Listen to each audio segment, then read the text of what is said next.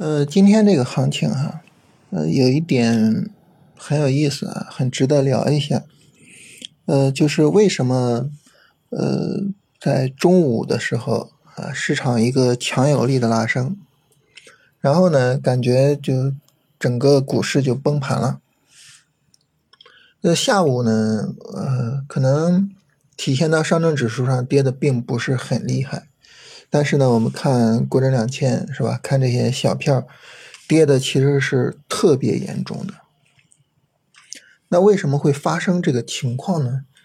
嗯，首先一个啊，就是我们去回顾，比如说上一波调整中，其实很多这种走势啊，就中午收盘前后，市场突然大幅度拉升啊，然后整个下午就是一个阴跌的一个过程。那么。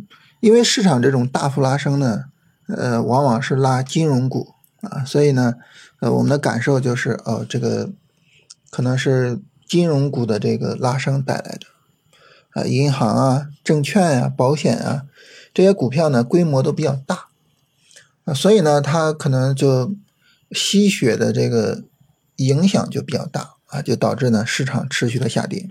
但问题在于什么呢？就是。呃，在下午的时候，其实他们也没有涨，是吧？下午你你要说真是我把其他的股票卖掉啊，我去买这三个板块，啊，这三个板块持续上涨，是吧？那我们还能使用这个逻辑解释。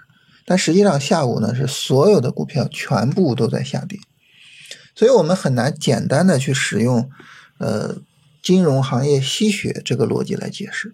那么什么逻辑能够解决这个问题呢？呃，我们经常听到一个逻辑，就是一个上涨会在什么时候结束呢？会在最后的那个买家进场的时候结束，啊，就是所有人该买都买了，啊，然后呢，呃，整个的一个上涨可能就结束了。那么这种急剧的拉升啊，在很大程度上会把这个买家的做多热情啊快速的消耗掉，就这个可能是真正的问题。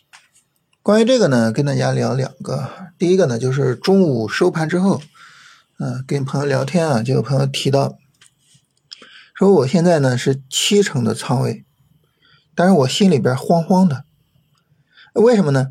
因为我担心没有机会啊，把那三成给打出去。就你看大盘拉成这样，是吧？它后面很可能就持续上涨啊，大幅度的上涨。但是呢，我还有三成仓位没有进场。啊，心里慌慌的。他说：“我们其实可以想象啊，就是手里边一点仓位都没有，完全踏空的人，那心里是一种什么样的感受？就这是第一个，就是通过这个个案啊，我们能够反映，就是大家看到这种大涨啊，心里边还是会着急啊，还是会想着说哇，这踏空了怎么办呀？这不行啊，这我得买呀。所以呢，就导致了第二个事情。”我们要说的第二个事情是什么呢？就是大家注意看一下，下午开盘的第一分钟，那个成交量，啊，在上证指数上很清楚的看到，全天最高的那个一分钟成交量。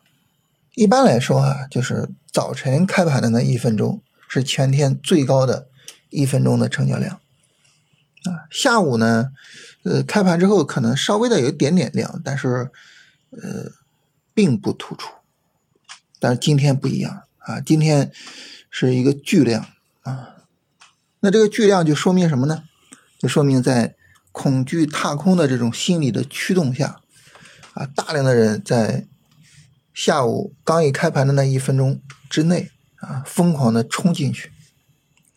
那么当最后的多头冲进去的时候，实际上这个拉升呢，它的命运也就注定了，这这个行情就肯定是。戛然而止，所以这就是为什么我们反复跟大家强调，就在大盘调整的这个过程之中，千万不要追高。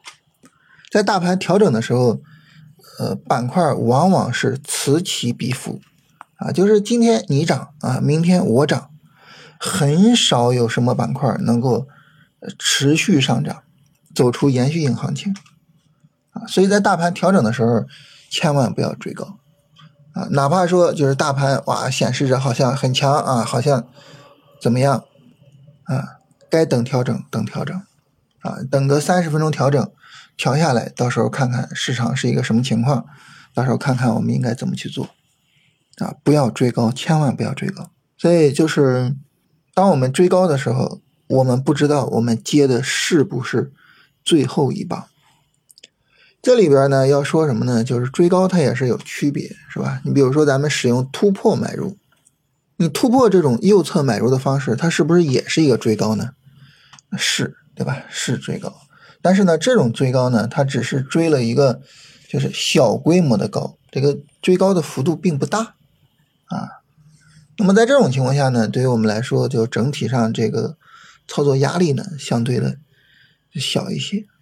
但你像今天中午收盘之后啊，然后那个啊着急的那个心情，然后在下午开盘的时候去买，哇，这个追高就追的就太严重了啊！可能一个三十分钟上涨的幅度已经没有了，但是呢，我们追进去了。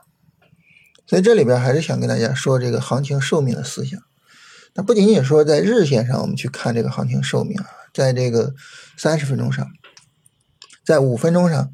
其实我们都可以去使用这种思想来去判断，我是不是有追高的嫌疑啊？我的整个操作有没有什么问题啊？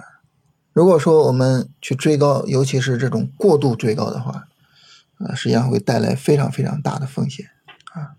所以就跟大家聊一聊这个问题啊，就是为什么市场大涨，但是整个行情崩了？以及呢，它给我们带来的一个最简单的启发，就是在市场的调整期，千万千万不要追高啊！没有任何行情值得我们追那么大的高去做买入啊！所以 也没必要有呃恐惧踏空的心理，是吧？呃，市场呢该给机会啊，它都会给机会。当然后面呢，这个市场三十分钟调下来啊，那再往后就看就是什么板块有机会了，是吧？